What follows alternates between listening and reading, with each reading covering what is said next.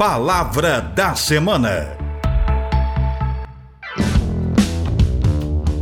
Olá, a palavra desta semana é responsabilização. Está em evidência por conta da Jovem Pan ser responsabilizada por incitar atos antidemocráticos no dia 8 de janeiro de 2023. Responsabilização. Vem de responsabilidade, ato ou efeito de tomar ou ficar responsável, ou de imputar irresponsabilidade. Responsabilidade demonstra a qualidade do que é responsável, ou obrigação de responder por atos próprios ou alheios, ou por uma coisa confiada.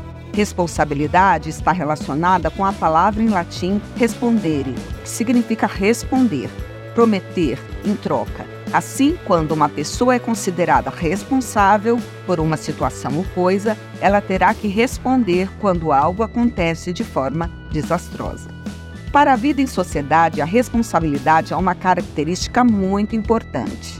Na legislação, encontramos responsabilidade civil e responsabilidade penal ou criminal, responsabilidade subjetiva e objetiva, culpa presumida e responsabilidade objetiva, responsabilidade solidária e subsidiária. Responsabilização remete à obrigação de membros de um órgão administrativo ou representativo de prestar contas às instâncias controladoras. Também conhecida como prestação de contas, significa que quem desempenha funções de importância na sociedade deve responder pelas suas ações. Responsabilização é um conceito da esfera ética com significados variados, frequentemente é usado em circunstâncias que denotam responsabilidade civil, imputabilidade, obrigações e prestação de contas. Na administração, responsabilização é considerado um aspecto central da governança, tanto na esfera pública como na privada, como a controladoria ou contabilidade de custos. E pensa junto comigo.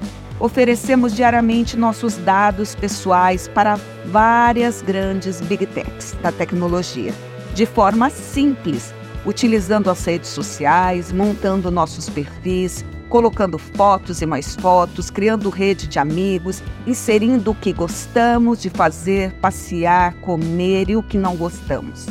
Com a retomada das discussões sobre a inteligência artificial, observamos autoridades que cuidam da proteção de dados pessoais começarem a lidar com as questões da inteligência artificial.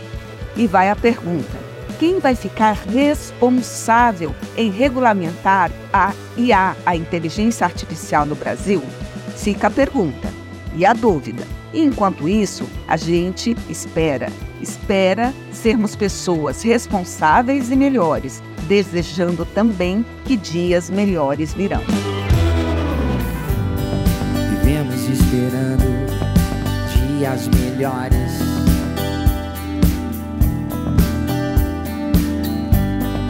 Dias de paz, dias a mais.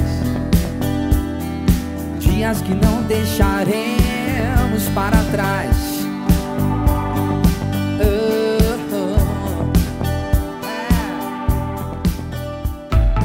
Palavra da Semana.